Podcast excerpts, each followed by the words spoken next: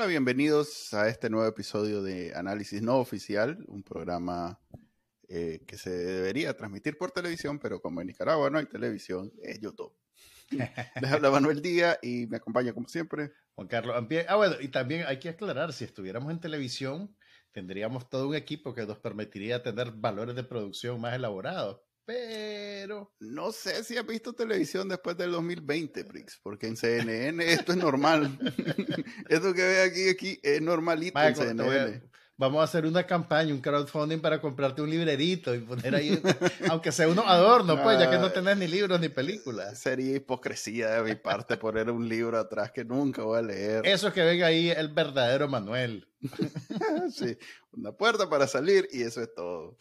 Eh, el día de hoy vamos a entrevistar a Eliseo Núñez, eh, analista político. Le vamos a preguntar sobre lo que está pasando con los policías si por fin podemos usar la palabra implosión para hablar del Frente Sandinista. Pero mientras eso sucede, vamos a hablar de lo que está pasando el día de hoy con Trending Nicaragua, eh, el boletín que se pueden suscribir, por cierto, siempre pone ahí que se suscriben en el canal de YouTube. En el caso del boletín se pueden suscribir en bacanalnica.com, creo que es la forma más, más gratis. A, haberlo dicho antes. Sí, pero, está bien, no, no hay falla. También se, háganle clic a la campanita, como dice la lunita cada vez que escucha eh, algo en YouTube, dice ella sin, sin saber qué significa ni nada, háganle clic a la campanita como, como recitando. para que les llegue la notificación cuando sale un nuevo episodio y ya saben que solo se puede escuchar en, bueno, se puede escuchar una versión audio en los directorios de podcast y se puede ver en YouTube. Pero bueno, Empecemos entonces con el trending y pasamos a la entrevista. Estas son las noticias que están dando más de qué hablar en Trending Nicaragua del martes 24 de enero 2023.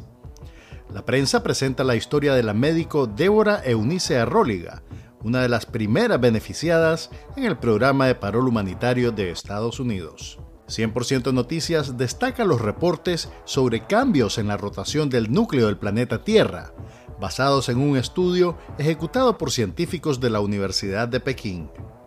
Artículo 66 da seguimiento a la detención de Jaime Urroz.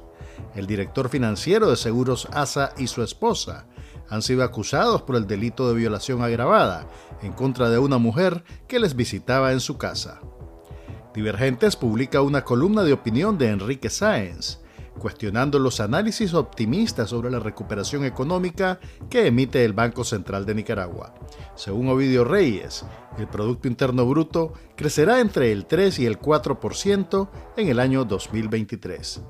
Lo más visto en YouTube en esta semana, fuera de broma, el nuevo segmento de sátira política y el reporte de las noticias diarias.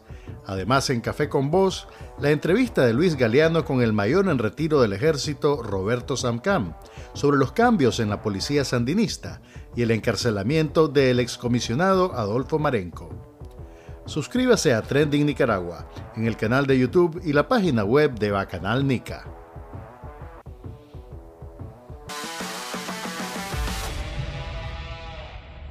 Bueno, y en la entrevista del día de hoy eh, tenemos a un invitado que nunca hemos tenido en este nuevo programa que se llama Análisis No Oficial.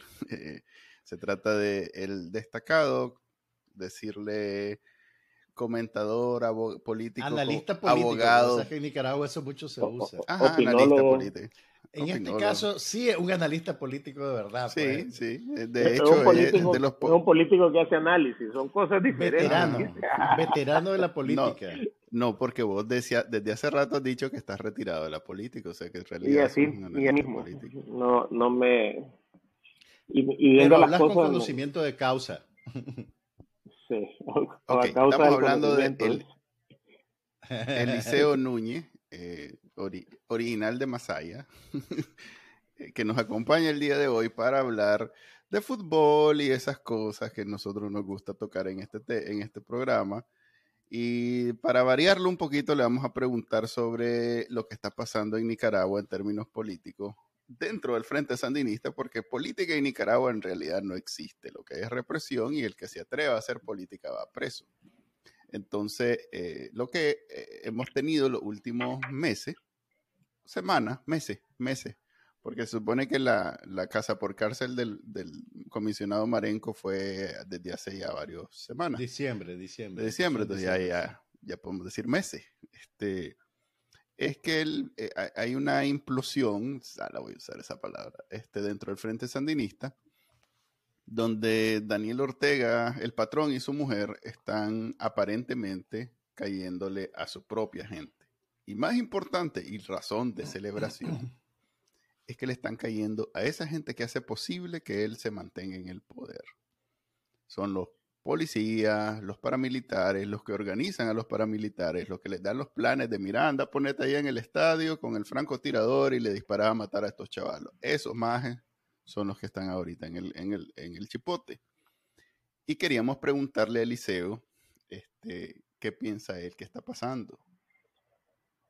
Mira, eh, yo creo que eh, eh, Ortega se había vuelto, y eso sucede normalmente en este tipo de regímenes, en, en rehén de, de, su guardaespaldas o de su gendarmería o de su guardia pretoriana, como querrá llamarle. ¿A qué me refiero con esto?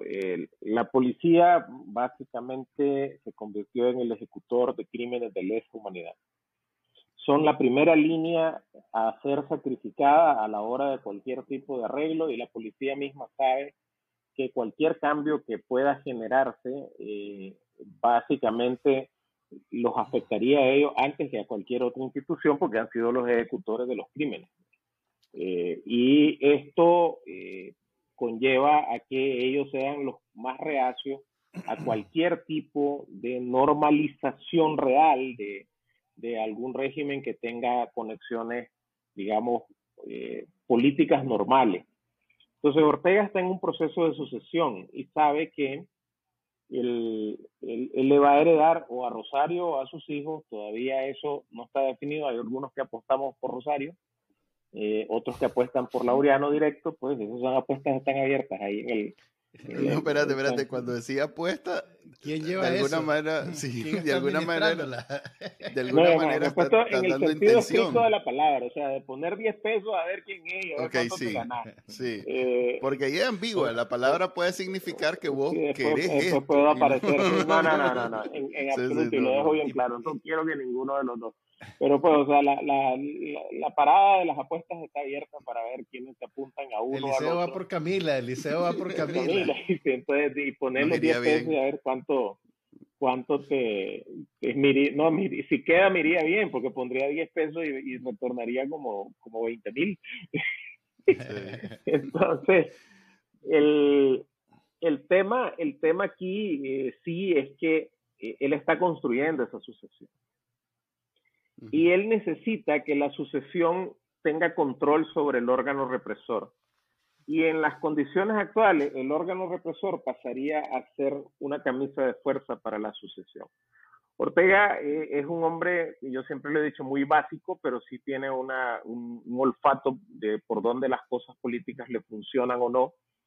Y él debe estar claramente convencido de que el tema de la represión, aunque lo, lo siga extendiendo, es un tema que lo puede manejar él, pero no lo pueden manejar sus herederos. Entonces, eh, él sabe que sus herederos van a tener que buscar algún tipo de entendimiento con alguien, no sé con quién, pero van a tener que buscar algún tipo de entendimiento con alguien para darle un segundo aire a la dinastía, pues, porque ya estaríamos hablando ahí de dinastía. Eh, y eso puede ser que para la policía, que, que en ese momento serían eh, este, los primeros que él entregaría en una negociación puede comenzar a ser un problema. Entonces, básicamente está generando no una limpieza porque sean culpables de crímenes ante la vista de él, eso no es así, sino porque se le pueden convertir, porque se han vuelto muy caros para, para él. Han acumulado demasiados favores que le han hecho a él y entonces a estas alturas eh, el, ellos tienen demasiadas demandas frente, al, frente a lo que él representa. Entonces, prefiere cortarlos, echarlos presos y, y, y eliminarlos del juego para conseguir gente en que la, la, la, relación favor esté inversa, que sea él el que les hizo el favor de ascenderlo y no los que están actualmente en la policía, que son ellos los que le han hecho el favor a la familia Ortega de sostenerla es una cosa bien compleja y, y bien retorcida pero, de parte de, de, de pero él. Eliseo, ¿por qué ir hasta el extremo de encarcelarlo y no simplemente mandarlo a retiro? Porque, son lo que son. Que eso debe, debe generar zozobra entre, entre la policía, pues de que nadie es intocable, incluso independientemente de qué nivel de favores le haya hecho a los Ortega, son capaces de hacer esto, pues. Exacto, pero es el momento en que él vio que tiene que volarse a todos los que le han encarecido el, el, el, este, el precio. O sea, los que vienen ahorita son gente como este muchacho que puso en, en lugar de Marenko, que tiene un nombre ruso, no me acuerdo cuál. Creo que es Shukov. Shukov, una cosa así. Eh, eh, que ahora le va a deber todo a Ortega. Entiendo. Entonces, es como cuando en la película de los narcos el, el, el, el, maje mata al que daba la vida por él y vos decís, esto no tiene sentido, ¿cómo, cómo mató al, al, al, segundo, al que le daba, al que daba su vida por él y que era el más leal? Es porque en el mundo de los narcos no podés este, jugar con, o sea, la competencia no es simplemente de te gano y ya te calmaste, es a morir. Entonces, de alguna manera, eh, eh, en, en, en, la mesa hay tanto en juego que eh, son unos extremos, o sea, es como un póker en donde los escrúpulos son bien altos, pues entonces estos majes deben de estar claros de esta situación. Ahorita que lo decís, que tiene sentido, yo siempre he estado tratando de pensar qué jodidos estarán pensando estos que están ahorita en el chipote, con Juan Sebastián y Félix Maradiaga a los lados, ellos sabiendo que fueron artífices en, la encarcelación y en las torturas y todo lo demás, eh, ¿qué estarán? O sea, ¿cuál será la situación de estos majes en términos de cómo se sienten? Pues obviamente de incómodos, porque el chipote no es... No, no, es, no, pues, no, sabemos si los tienen juntos o si los tienen en la misma ala del edificio, pues. Pero bueno, pero está, o sea, aunque sea no, no pueden estar muy largos. Sí, no, no hay manera, si no es, no es unas cárceles de estas de aquí, pero mi punto, ¿qué estarán pensando? O sea, ¿será el plan, a ver, estoy en el lugar exacto para precisamente encontrar una, una salida a esto, ahora que ya estoy del otro lado, son gente, son mentes criminales que tal vez hacían falta para votar a Daniel Ortega, porque para votar a Daniel Ortega necesitaba un criminal. Eh, o sea, será. Mm, no, sé, no, sé, si sigo tu Será a nuestro favor, eso es lo que quiero decir. ¿Será esta eh, eh, situación ahorita en la cárcel a nuestro favor en términos estratégicos? Pues? Depende del tiempo. Aquí se convierte en más importante el tiempo que la política y Ortega sabe eso. O sea, en la medida en que él logre neutralizar a toda esta gente o removerla, cualquiera de las dos cosas, en un tiempo corto, él tiene gente que se convierte en los nuevos ejecutores de su política represiva. Eh, recordad que lo que Ortega necesita es 10.000 hombres y mujeres eh, dispuestos a morir y matar por él. No necesita más que eso.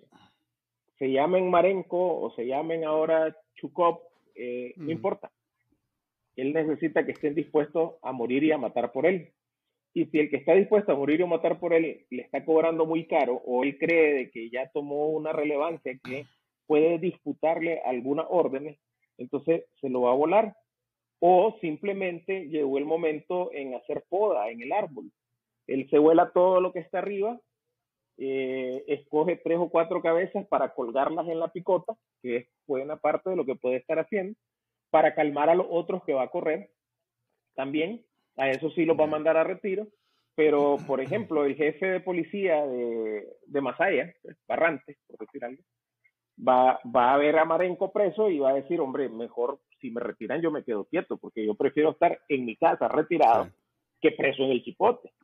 Y si echaron preso a Marenco, a mí, Ahora bien. ¿qué me va a pasar a mí? Entonces, son, son cabezas en la picota las que, las que se están enseñando. Pues.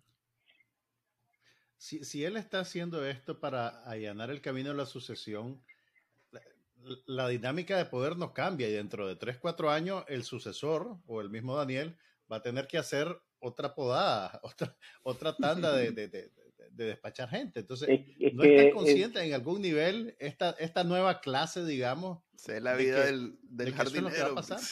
es la vida del narco. Eh, no logran estar conscientes. Eso, eso, eso ni más ni menos es como la gente que, le dice, mira, ese mae es, estafador, no, le, no hagas negocio con él. a mí no me va a pasar. Le pasó al otro porque es dundo, pero a mí no me va a pasar. Y así están todos, creyendo de que, de que no les va a pasar a ellos. Eso, eso es básicamente lo que, lo que tenés. Y el ser humano tiende a creer de que es superior al otro y que lo que le pasó al otro es porque cometió errores y no porque es así. Y, y, y, en el modelo de poder que hay, eh, la única manera que tenés de ascender en el poder actualmente en Nicaragua es siéndole eh, fiel, porque la palabra no es leal, fiel, fiel al estilo perruno, a la pareja presidencial. Al estilo perruno.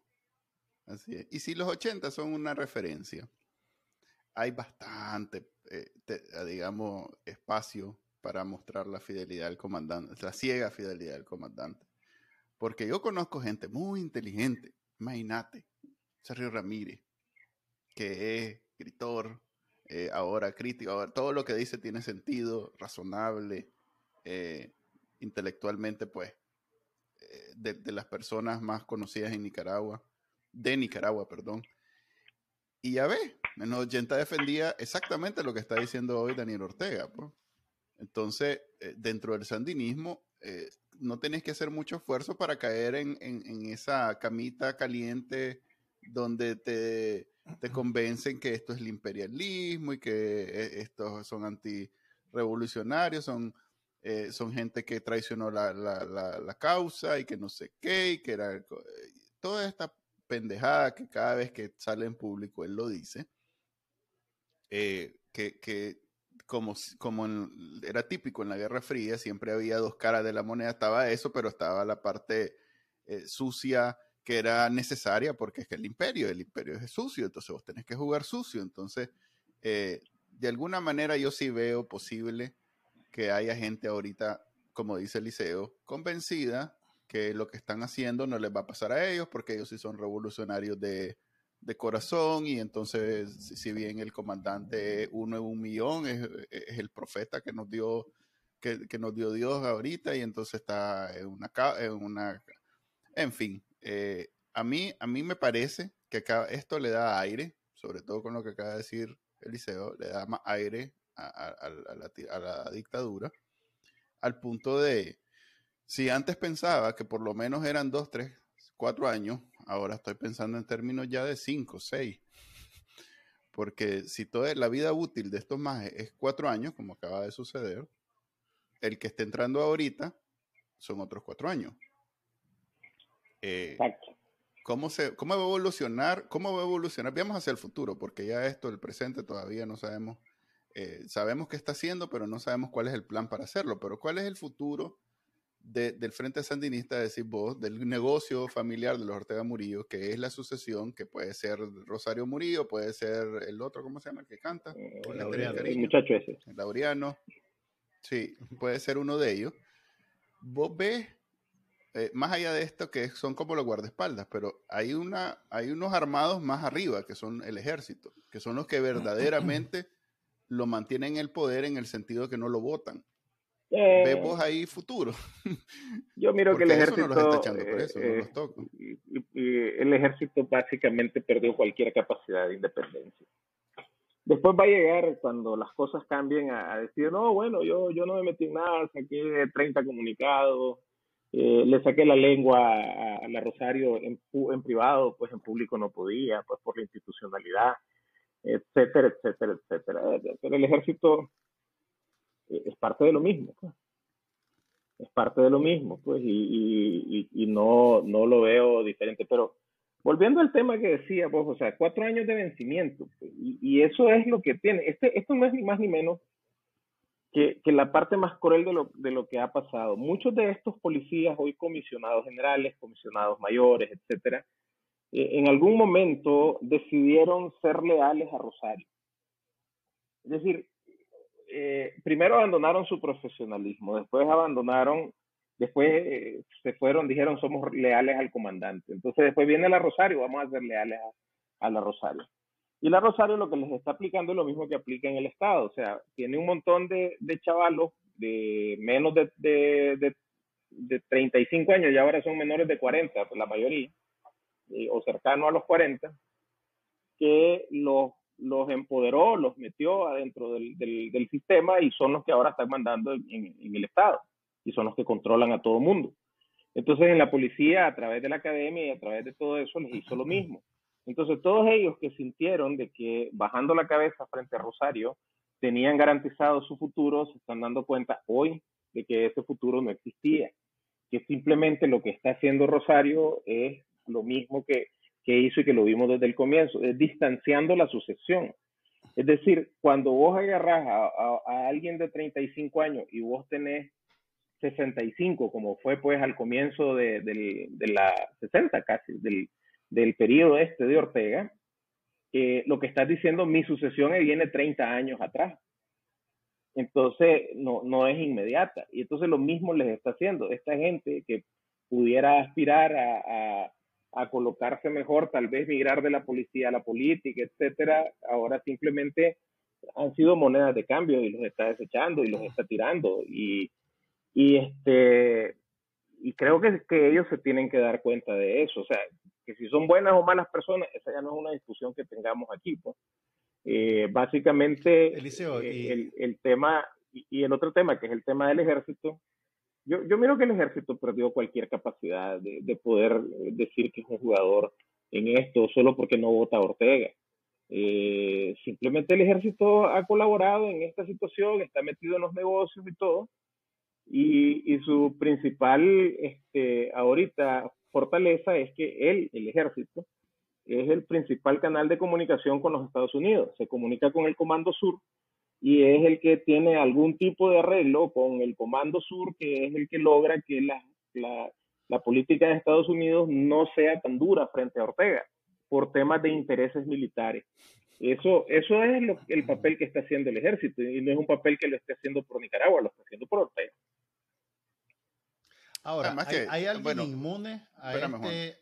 hay, hay un segundo papel que es el que decía yo. Es el que lo hace pasivo. Es el que, si no hace nada, es el que permite que Daniel Ortega se mantenga.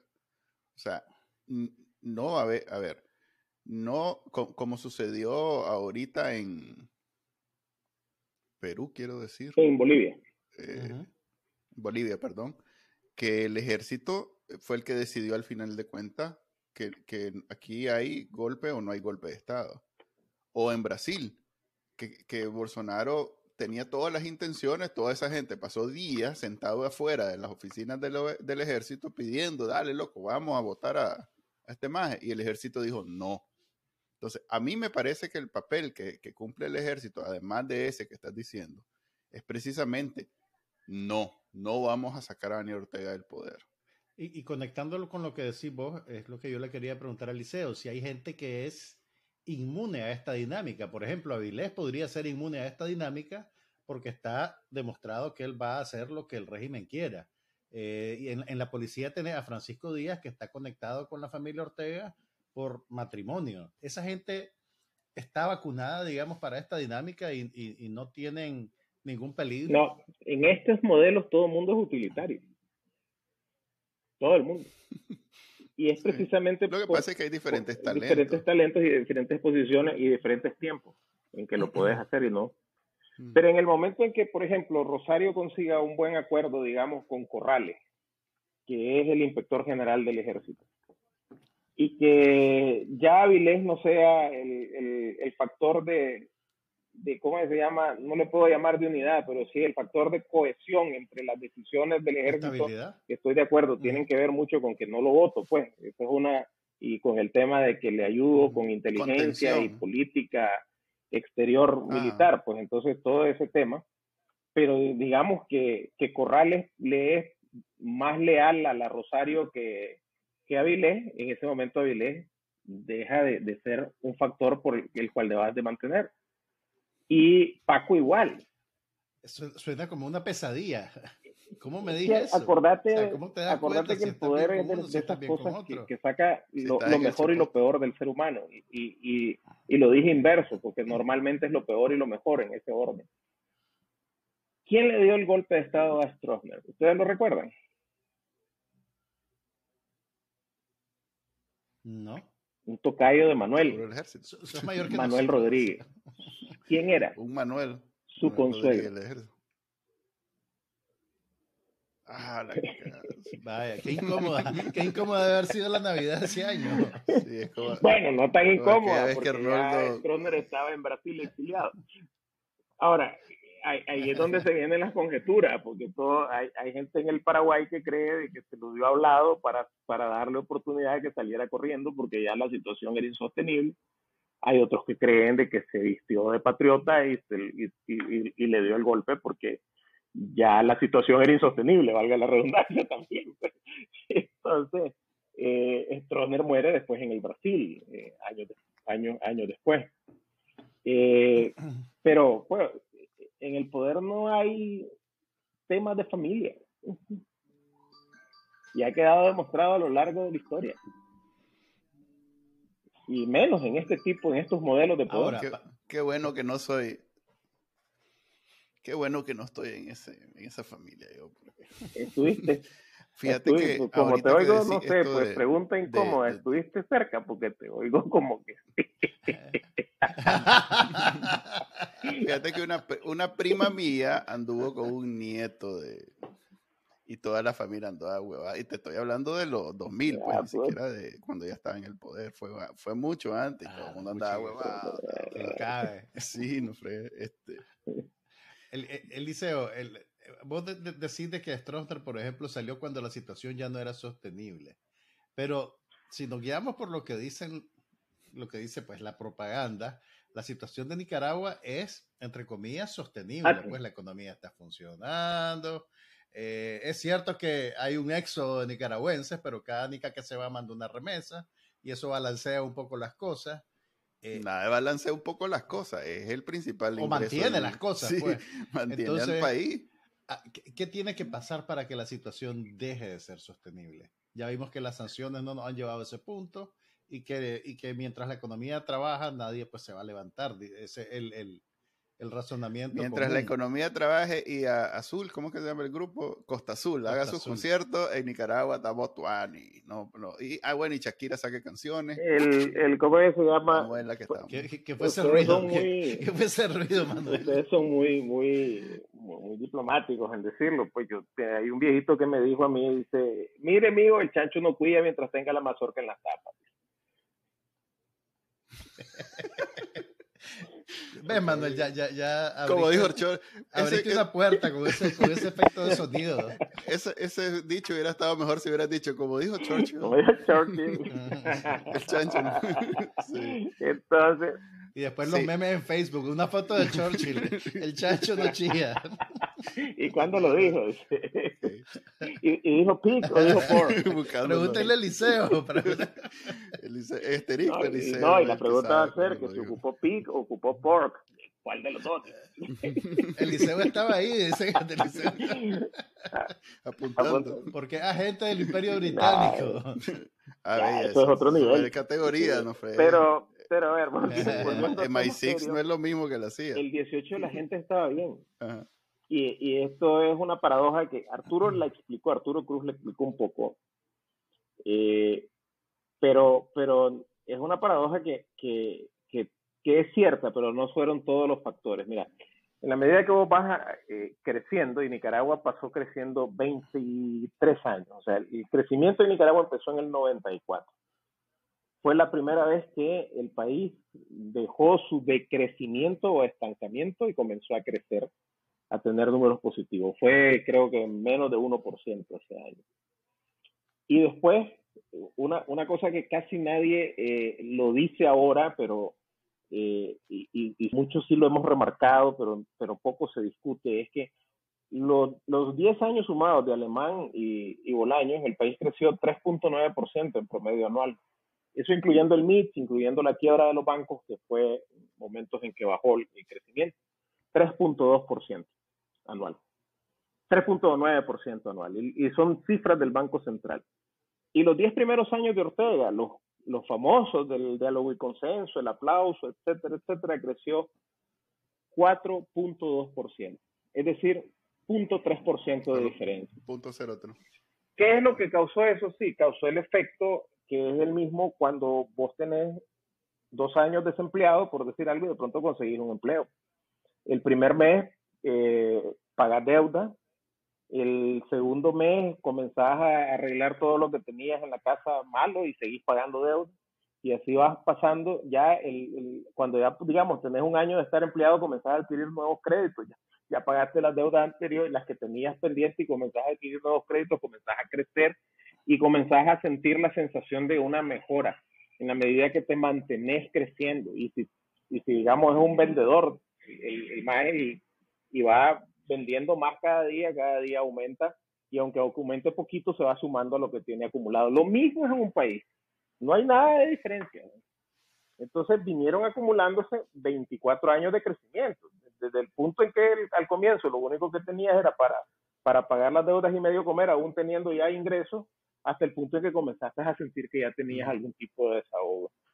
Pero comienza un tema de nuevas demandas cuando vos tenés ya satisfechas tus demandas básicas, vos tenés demandas diferentes. Eso es, es, ABC de sociología, lo vemos en secundaria, ni siquiera llegamos a la universidad para verlo. Pirámide de Maslow. Entonces, ahí comienzan las nuevas demandas y el tema es que la demanda por un cambio que tenga que ver con libertades y un cambio que tiene que ver en ese momento porque Ortega comienza a ser, eh, digamos, eh, distópico totalmente para la generación que está eh, en las redes. Y, y, aún con su lucha que tiene de poner chavalos y todo, eh, vos pones hoy un chavalo eh, a, a, ver en, en, las redes y, y, yo escribí un artículo hace unos años y decía, ¿cuál, ¿cuál es la gran diferencia de hoy? Es que vos podés tener una idea en Nicaragua, que es una idea sobre un producto industrial, se lo das a diseñar industrialmente a un ingeniero en, en la India, este vino, te hizo el prototipo, se lo pasó a uno especialista en fabricar prototipos en, digamos, en Australia, el de Australia lo tuvo, y después lo vas a, a, a, patentar, querés patentarlo en Estados Unidos, te lo, te lo agarra otro chaval de Estados Unidos y te lo lleva a la patente y después lo vendes con un mercadeo que te lo, que te lo hizo un alemán y todo lo pagaste en Bitcoin. ¿Dónde están las fronteras para ese chaval? O chavala. No existen realmente.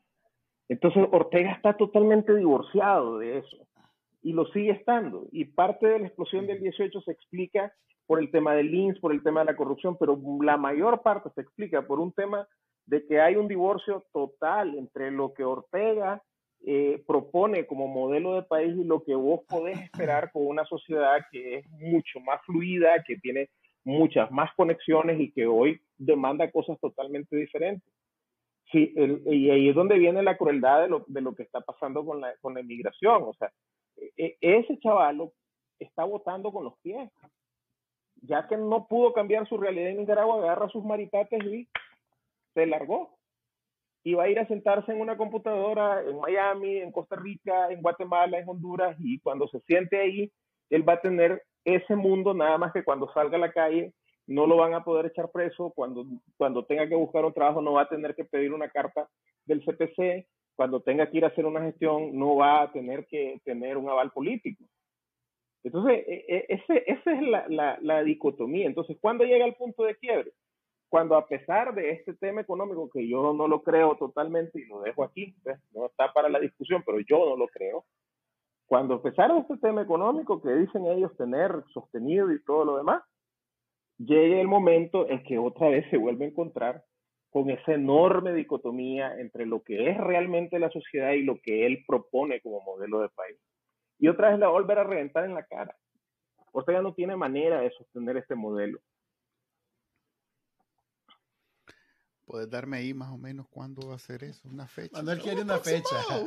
Así, ballpark. Sí, puede Ahora, ser puede ser mes, que no le pase a él, puede ser que le pase a su sucesor. Y es por eso lo que decía, que él está preparando Pero, las condiciones para que su sucesor sí. tenga capacidad de maniobrar.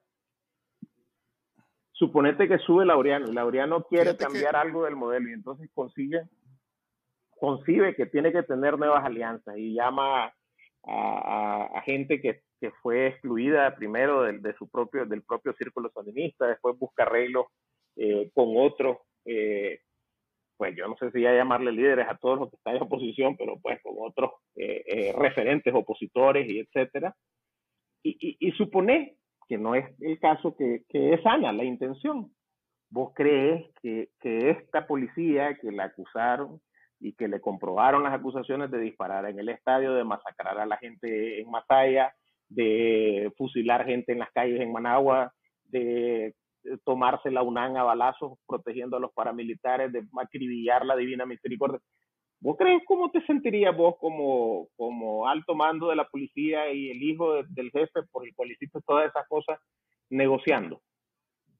Entonces el, el papá eh, eh. le hace el favor de la sucesión y hace la poda antes para que el que venga no tiene ese mismo grado de responsabilidad. Pero es que yo veo, a ver, si bien esto que estás diciendo, que es algo que potencialmente eh, va a suceder porque sucedió en el 2018, nadie se lo esperaba, nadie hubiera podido decir, si en, febrero del 2018 a, cualquiera que le preguntes le hubieras dicho, mira, e, existe la posibilidad que pase esto, esto, lo que pasó en abril, de, de 100, 100 te hubieran dicho, no, hombre, eso no existe, eso no va a suceder. El único que lo cree ahorita es Daniel, por eso dice que, hay que dormir con uno abierto y otro cerrado. No, por eso. Ahora que ya lo vimos sucediendo, eh, el potencial de que vuelva a suceder existe, eso estoy claro. Ya nadie, lo ya nadie puede decir, no, eso es imposible. Existe. Pero eh, la suma de factores que tienen que darse, e, es así, nadie puede, no calcular lo que te decía yo de mentira. No, sé cuándo se va a dar, pero te puedo decir que no está ahorita. Y te puedo decir otra cosa bien clara sobre este tema para, para que ayudara a tu análisis. No va a ser por un tema político. Sí. Ah, ok, sí. Es que Nicaragua hace rato dejó de ser un tema político, es un tema de, de, de, de seguridad personal, o sea, es lo que llaman derechos humanos, que a mí me parece muy descarnado esos derechos humanos. Al final de cuentas es el miedo a que te maten, pues. Eh, eso ya no, eh, en Nicaragua, este, ya sabes que si no estuviste esto, no te van a ni, torturar, ni echar preso, ni matar. Pero cuando se te olvida, cuando tenés un problema así serio de que no tenés que comer, o que la niña se te murió de, por la estupidez del MINSA o lo que sea, entonces ahí es donde yo creo que la gente va. Pero bueno, mi punto era que más cerca de que eso, yo sí veo que este maje se va a palmar. Ese es el término clínico. Ese es el término clínico analítico. Así hablamos los analistas. Solo te voy a interrumpir con este algo que, me, tiene que, me enseñó Orlando Castillo, el negro Castillo, paz descanse, que, era, que fue embajador en España de la época de los 80. Me dice que, me decía que no nos pase como a los opositores españoles, que a la altura de los 70 se reunían y en lugar de, de, hacer propuestas estratégicas para derrotar a Franco, se sentaban y decían, ¿qué saben ustedes de la salud de Franco? Sí, ¿no? Yo cada vez que, la vez pasada estábamos haciendo planes de la migración, que todo gira en torno a la salud del comandante, sí, la salud del comandante, al final de cuentas.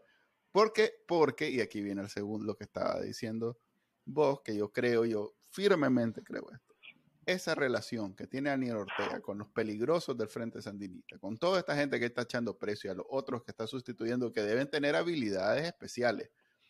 No es como, a ver, el suegro que está ahí es porque es el tapón, pues el más eh, neutralizado que no, le va, no se le va a ir arriba al, consuegro, pues no es peligroso. Digamos que su gran talento es no ser peligroso y como está ocupando ese espacio, no va a haber otro jefe de la policía. No es Juan Manuel Rodríguez. Entonces ese es su papel. Ajá, correcto, no es ese mae. Entonces, los que sí eran peligrosos son los que está echando preso ahora.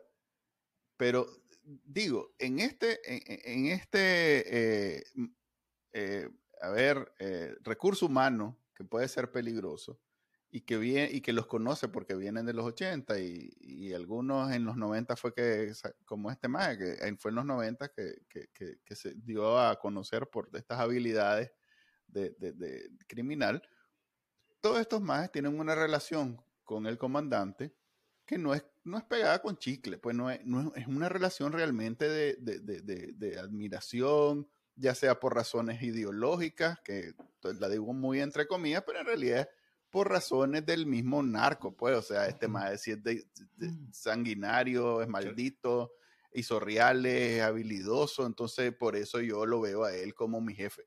Pero una vez se palma Daniel Ortega, ninguno de esos buenos para nada puede tener ese, e, ese tipo de relación. Pero sí, pero sí van a querer proteger el status quo que los Sí, pero la mejor, la forma que los más mantiene fácil. empleados, que los mantiene con un buen nivel de vida. Exactamente. ese es el punto. Pero ese, esa status quo. Pero bueno, pero, pero incluso eso, este mae no puede sostener el status quo. Este cantante, ¿cómo es que se llama? Ese muchacho.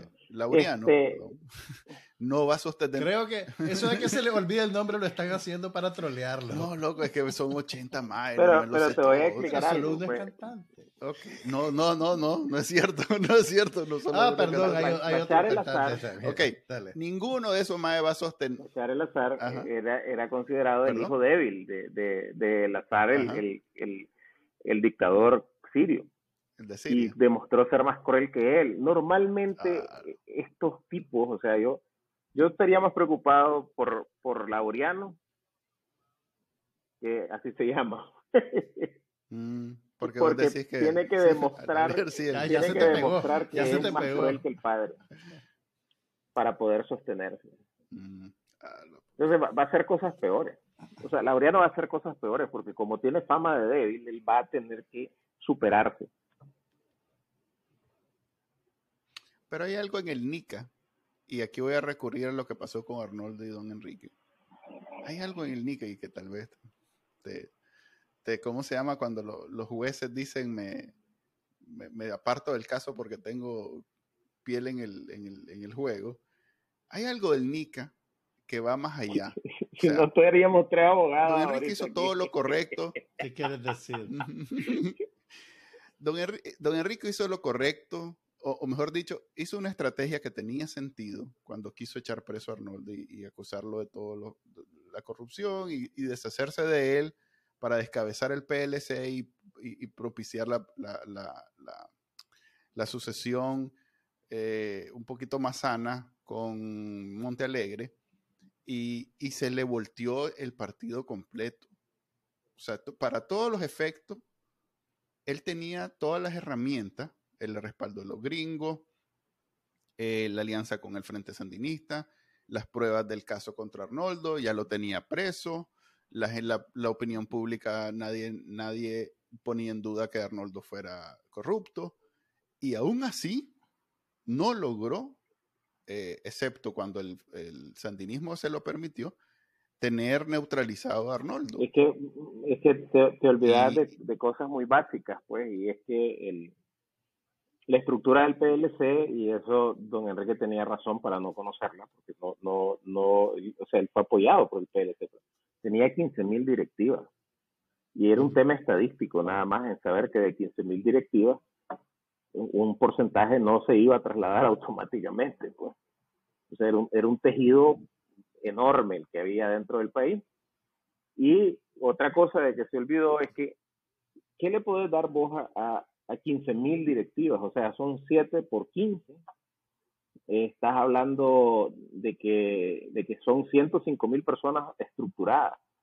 Lo que le da vos es relevancia social a la mayoría de ellos. Y entonces, cuando vos empezás a pelearte con, con quien lo sostenía y quien les daba la relevancia social y que muchos de esos directivos del PLC parte de su de, de, de, su orgullo en su comunidad era decir, yo levanto el teléfono y me contesta el presidente. Y era cierto, absolutamente cierto. Le decía, mira, este, te está llamando el mae de allá, de, la comarca de, de, de, Pacayita. ¿Quién? Fulano. Sí, hombre, pasamos. No le resolvía nada, no le, no le decía nada, pero sí ya le había contestado. Y, y había mucho de eso. Y esa es la política del día a día, lo que manejas con, con la gente. Entonces, no se tomó en cuenta eso y entonces hubo un montón de gente que, que, el, que el tema de la institucionalidad de la presidencia, como la quiso poner de muy buena fe, y lo digo así, don Enrique, no le hacía clic con su realidad, con lo que tenía en, la, en, la, en la mano. Entonces ahí se le vino el, el, mundo encima, pues, y eh, el, el sostenimiento de Alemán, a pesar del tema de corrupción, tiene que ver con un montón de cosas que no, que no es porque yo me beneficié. Y ese fue otro error que se cometió desde el gobierno de don Enrique, pensar de que todo el que estaba con Alemán era porque se había beneficiado de algo. Tenía que ver con un montón de factores. con un montón de cosas diferentes. Entonces, sí creo que el frente sufre de eso, pero el problema es que ellos arreglan de otra manera. Nosotros, los liberales, unos nos fuimos del PLC, otros se quedaron, nos dijimos barbaridades, eh, nos metimos el pie, eh, pedimos inhibiciones para unos, etcétera, etcétera. Estos no, estos matan. Esa es la gran diferencia. Eh, y, y es una gran diferencia. Ok. Sí. Sí, o sea, desde el momento que en el juego está disponible la herramienta de pegarte un balazo, ya todo lo pensás diferente, pues ya no es lo mismo de voy a perder, pero me conviene porque no, quedas a perder. ¿Te acordás de, aquel Miranda eh, que, se, que se fue con los liberales en, siendo diputado? Ah, Miranda. Eh, Gerardo, creo que, se llamaba, ¿no? Era de San Juan del Sur, de arriba. El que también era alcalde, exactamente, ese fue el que estuvo metido en los casos de Tola, en el tráfico de influencias de Tola. Que acaba de pasar por el Chipotle. mismo, pero ¿te acordás cuando se le que dijo que había, que había, que, había, ido a explorar al PLC? Pues, ¿Te acordás que le dijeron el explorador? Ajá, sí, correcto. Sí, sí, sí. Él recibió una llamada, eh, o sea, lo llevaron a la parte de atrás del hemiciclo y recibió una llamada de alguien que estaba con su esposa y sus dos hijas que eran niñas en ese momento. Wow. Simple. Entonces, estás hablando de dos realidades totalmente distintas. Y estás hablando del, frente en, la oposición. ¿Sabes? Estaba en la oposición. Sí. Es como decía don Enrique, que esta gente solo a palos y que, que se interpreta de dos maneras. Pues por un lado, él decía que solo, solo de palos y, de, morteros entienden y que no sé qué, pero a la vez ellos también, esa es su, forma de, hacer política, pues, pero a, balazo. esto, tal vez es una pregunta muy abstracta, pues, eh, Elizabeth, tal vez vos me puedas contestar. Estamos asumiendo entonces que don Enrique estaba tratando de empujar la manera de hacer política en Nicaragua hacia un estado más funcional. Separar el partido del Estado, y, Un montón de cosas que son correctas. Separar partido del Estado. Y, que probablemente él se adelantó a donde estaba Nicaragua, entre comillas, naturalmente.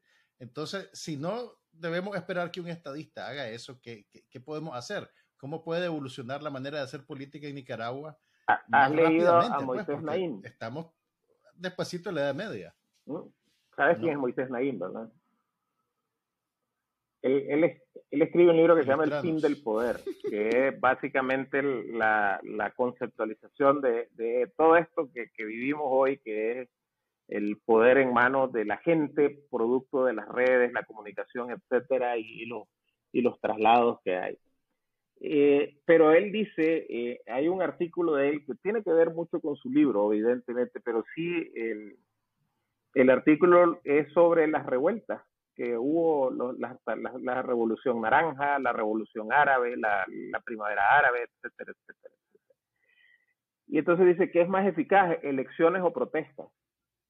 Y entonces hace todo una, una, eh, un análisis sobre cuáles han sido las victoriosas. Han sido las victoriosas las que tienen un liderazgo eh, piramidal y las que tienen organización. Tienen que estas dos cosas, porque puede haber un líder sin organización o puede haber organización sin líder, que fue el caso de Nicaragua, que habían la UNAP, la, la, la, Alianza Cívica y todo, tenían organizaciones. Y hay otras que las llamé de dos, tres, pero estaban organizadas, pero no había liderazgo, no había una pirámide que los dirigiera. Eh, y dice de que, desgraciadamente, para quienes creen de que, de que el futuro tiene que ser diferente, tienen que estar conscientes que hay que tirar un ancla en el pasado. Tienes que estar conscientes de que estás entrando a un, a un momento de transición. Qué tan rápido o qué tan lento lo hagas, eso es parte de tu habilidad, poder identificar cuándo puedes acelerar y cuándo no. Lo que no puedes perder de vista es la necesidad de que cambien las cosas. Que si en algún momento tenés que dar un paso lateral porque hay cosas que en la práctica no te funcionan como las estás planificando, lo vas a tener que dar, pero no podés dejar de insistir en dar el paso hacia adelante. Y, y, funcionan estas cosas. Si, si vos ves hoy en día hay un convencimiento casi total de que la salida tiene que ser pacífica. Ni siquiera entendemos cómo hacerla, porque cómo lograr a, este animal con estas características eh, sacarlo pacíficamente es algo que, de pronto eh, te, da dolor de cabeza pensar en cómo hacerlo, solamente. Pero, pero hay un convencimiento de eso. Y eso ya es un gran paso con respecto a la generación de los años 50, 60 y 70. a Somoza raras veces lo quisieron sacar pacíficamente. A Somoza le volaron balas desde el primer día, con Olami Mollejones, etcétera. Después se volvían a convertir en cívicos, después volvían a ser armados. Hace poco acaba de salir el préstamo de los 50 mil dólares al Frente Sandinista, que lo hace Pedro Joaquín desde su punto de vista de, de, de posición de líder político civil y se lo hace a un movimiento militar. Obviamente sabía que no era para repartir papeletas y, hacer propaganda en los colegios. E, era, era una salida militar la que, estaba, la que se estaba buscando. Entonces, todo esto te puede decir que las cosas sí han cambiado. No es suficiente, todavía es una carga enorme Y, hay una cosa que, que, más adelante va a tener que ser sujeto a, análisis y que tiene que ver con los liberales exactamente. Los liberales cuando surge la figura de Alemán allá a comienzos de los 90 como candidato a alcalde, ni siquiera como alcalde de Managua, cuando surge la posibilidad de que el liberalismo vuelva a reconstruirse y, y, hay una idea clara de que no se va a reconstruir con discursos, sino que se va a reconstruir con una estructura organizativa y un tendido territorial fuerte. Esa fue la, la diferencia enorme, por ejemplo, entre los socialcristianos que eran muy populares en ese tiempo entre el mismo Alfredo César, que era muy popular, y Alemán. Los tres eran bien populares. Estaba eh, Guzmán, estaba, ¿cómo se llama? Alfredo y Arnoldo. Y el mismo Virgilio. En que se hizo la estructura organizativa para el PLC. ¿Cuál fue el mal de esto? Que qué era lo que había en el campo, ahí estaba, era la estructura organizativa de Somoza. 45 años no fueron desaparecidos por la represión de los años 80. Es mentira que con un decreto vos desapareces a la gente. Podés echar presos a algunos, pero no la desapareces. Ahí estaban, ahí estaban los jefes políticos de Cañada, los jueces, los, los jueces de Mesta, los suplentes de los convencionales del, del PLE. En pocas palabras, porque ya nos pasamos requete el tiempo, se supone que eran 20 minutos y llevamos ya una hora. Eh, ¿qué le recomienda, o mejor dicho, vos trabajas con la oposición? ¿Eso es algo que, que ya es ah, universalmente aceptado y conocido o, o, no? Bueno, ¡Sorpresa! No, ah, perdón, perdón. no dicen, las, dicen las cuentas, dicen los cuechos que vos tenés alguna participación en lo que queda de oposición de Nicaragua, pero bueno, asumamos que no. Pues. Te pregunto como analista tarde, político. Es un poco tarde para eso, Manuel. Analista político. Al comienzo. ¿Qué, debe hacer la oposición en este momento? Pues? Eh, aquí no se inventa la hervida. Tenés que mantener el discurso, tener eh, un, sistema de coordinación bien aceitado y eh, generar las condiciones para el surgimiento de, nuevos liderazgos.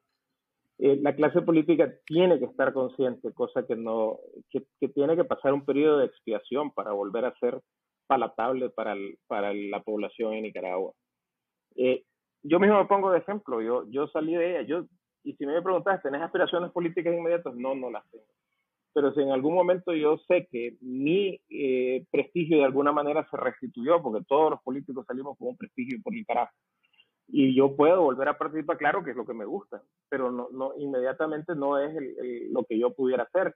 Pero no todos los que están en política tienen conciencia de eso, pero, y hay que tomarla, de que este es el momento de ocupar la experiencia de uno para formar, para, para generar liderazgos emergentes y para que la gente pueda eh, tener un norte. Como decía Naín, no vas a conseguir esto si no tenés una estructura eh, piramidal y no tenés una organización que tiene que ser por las vías democráticas, sí, porque cuando se habla de estructura piramidal, lo único que te imaginas es un maya apoderándose de toda la, de toda la organización y ahora decir yo mando. Eso es lo que ha pasado en Nicaragua. Pues no necesariamente, pues, o sea, eso no, eh, mejor dicho, no es lo que debes de esperar. Debes de esperar que el que llegue a ese liderazgo de la punta de la pirámide sea alguien que fue electo democráticamente, no que se impuso a troche y moche, como, al, como ha sucedido. Ok, eh, me parece un buen, un buen, punto donde dejarlo. De nuevo, eh, yo siento que cae, las últimas pláticas que hemos tenido siempre hablas al respecto de cómo tiene que haber una organización porque el día que explote no nos pase lo que pasó en el 2018. Y eso yo lo mantengo como en la mente porque sí es, de hecho, esto, esto es parte de eso, pues, o sea, tenemos que mantenernos con un por lo menos en como, cuando vas de, bajadita y quieres ahorrar gasolina, y en una velocidad en donde no, ni vas muy rápido, ni vas muy lento, pero te, vas avanzando. Y, tomar conciencia de que se acabaron los tiempos electorales. Esto, o sea, la, elección fue una oportunidad, una oportunidad en sí misma. Y yo la miraba como una oportunidad para movilizar gente, más que una oportunidad para, para que te elijan o no. O sea, ese era mi punto de vista. Y yo sí creía que era una oportunidad para movilizar gente alrededor de, una meta de corto plazo. Eh, pero eso ya no está en la, en la palestra. Tienes que prepararte para una lucha sin tiempos. En otras palabras, esperar que se muera. Esperar sentado, dale, y dale. Ya te dijo Eliseo que esa no es la manera de hacerlo. Bueno, agradecemos a Eliseo por habernos acompañado. No entiende, Eliseo. Tal vez en otras varias entrevistas más le va a llegar el.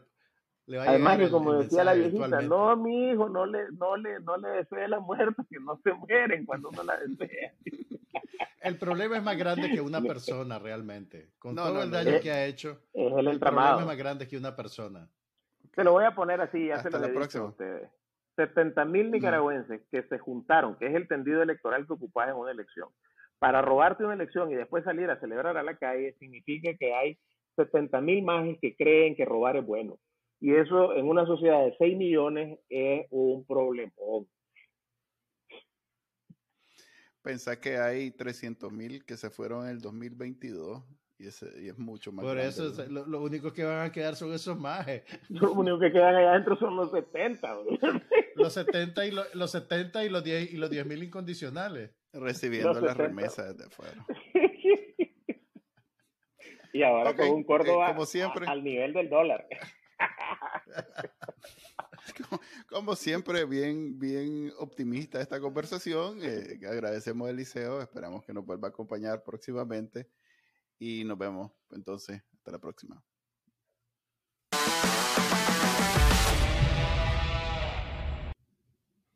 Ok, esa fue la entrevista con Eliseo. Se extendió un poquito más de lo que normalmente no, tratamos de, de, hacerlas en este nuevo programa.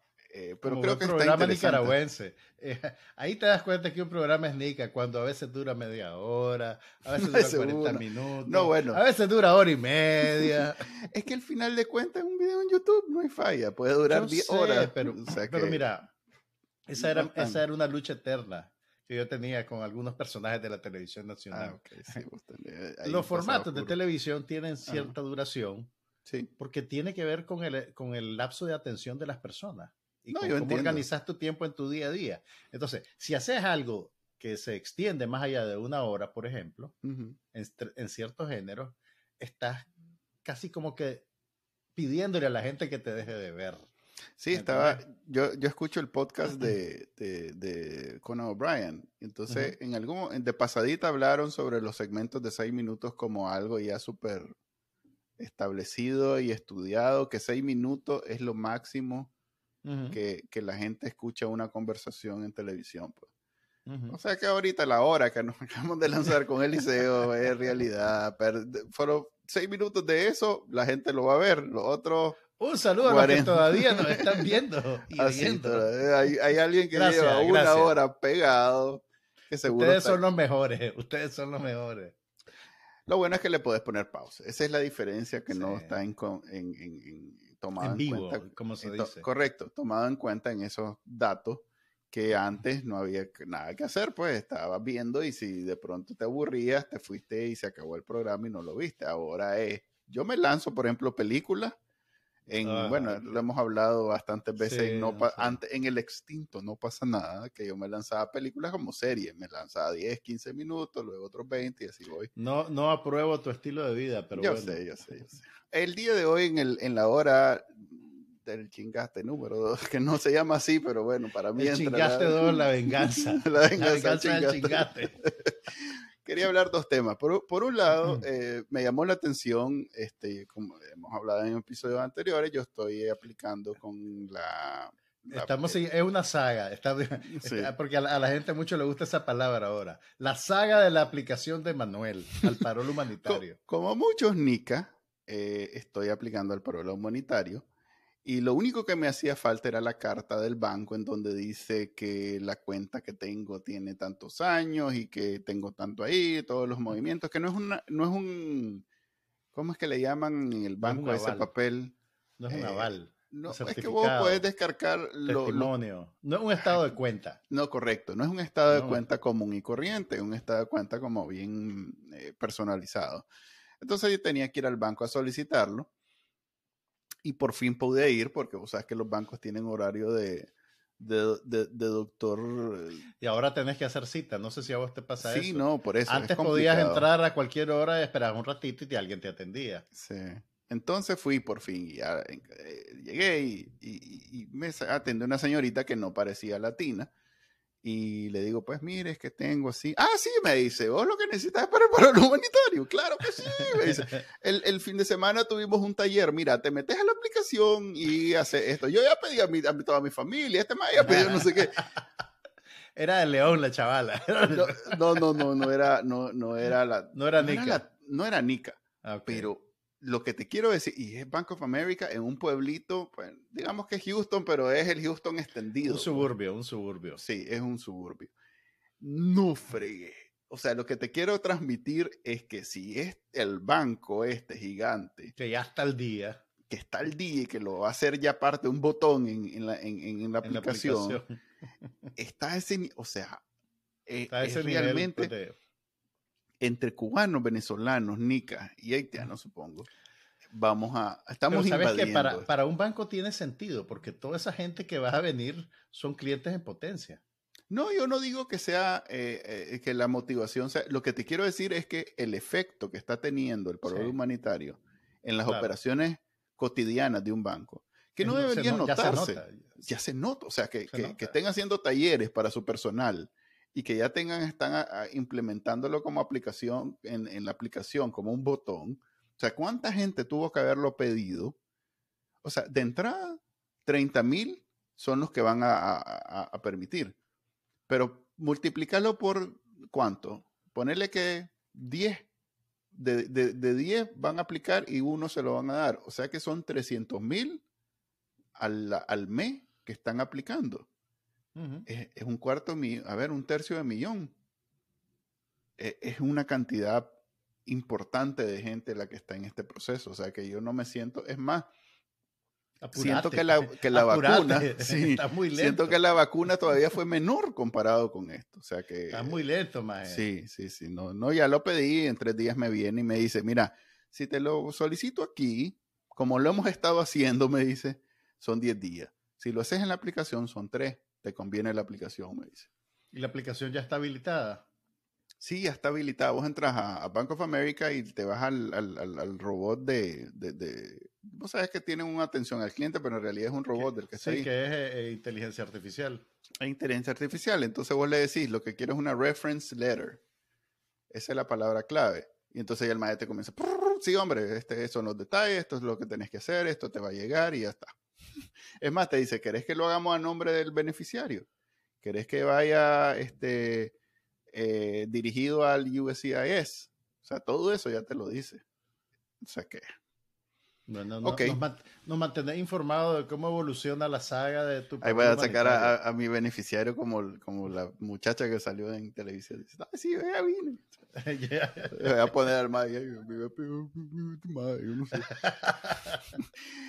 un detalle que, queremos comentar antes de irnos el día de hoy es este que por fin entrevistaron al, alcalde del Toma de la Dalia, que, que fue alcalde como por un día, dos Jaime Arauz, que mira, la gran novedad no, mm. no es que un alcalde haya renunciado poco después de un mes de haber asumido la silla. O sea, se voló la campaña, se voló todo y renunció después de un mes.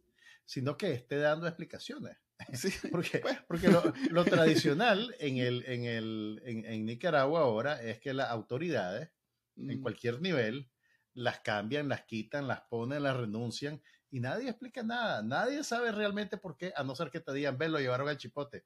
Ok, lo llevaron al chipote y después lo... Creo que esa era la, la, razón por la que estaba dando declaraciones, era para decir, mira, esto no es de los que están en el chipote. no soy de los que están en el chipote. Pues bien, el, el, ex alcalde Jaime Arauz eh, dijo en unas declaraciones que estaba renunciando por motivos de salud, que...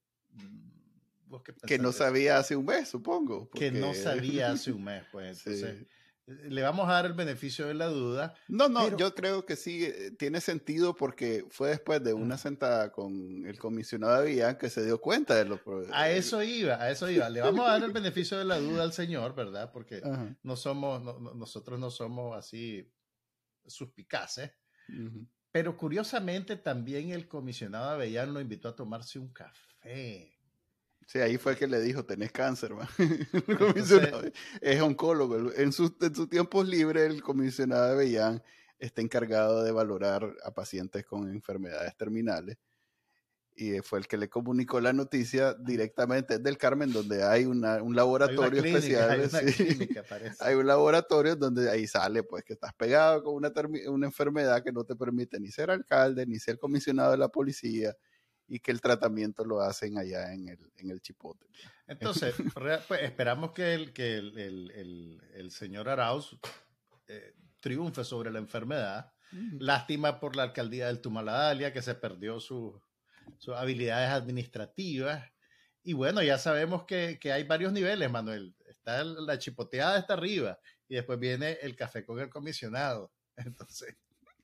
O sea, el comisionado le digan, que conste, que conste, no es el comisionado del Tumaladalia. No, no, es un comisionado que, no tiene nada que ver con él. O sea, es como que te llama ahorita en donde sea que está un policía X, pues, y te dice, mira, quiero tomar un café como, ¿qué quiere el comandante? No, es necesario, decime lo que quiere, yo lo hago. Entonces ya le debe haber dicho, mira, vas a renunciar mañana, vas a hacer esto, vas a hacer lo otro, y entonces ya él lo hizo curioso que lo tenga que avisar en público, ¿sí? Debe ser que... Eh, tu teoría es que, no quería que quedara tela de duda sobre si era candidato al chipote o no. Sí, yo, pienso que por un lado está el mensaje de no estoy en el chipote, pero por otro lado está el mensaje de la militancia de, eh, miren, no es que me vendí, no es que traicioné, es que me dieron la orden. Y, como yo soy obediente y fiel al comandante, entonces hice lo que tenía que hacer, pues. Entonces, hay un gran, bueno, ahorita acabamos de hablar extensamente con Eliseo al respecto, pero hay un gran movimiento dentro del sandinismo que él lo atribuye al, al proceso de sucesión yo la verdad no estoy seguro, yo pienso que hay más que eso y que no es tan controlable como según la teoría, pero bueno, véanlo y van, a entender mejor. La verdad es que hoy ya definitivamente nos pasamos por todos los... y mejor cerramos esto y nos vemos la próxima semana. No, la próxima semana. El, viernes, perdón, si es que, ¿qué día es hoy? Martes. Hoy es martes. Ay, ok, nos vemos el viernes. que vamos a tener otra entrevista interesante y que vamos a tener más comentarios al respecto. Nos vemos. Hasta luego. Bye.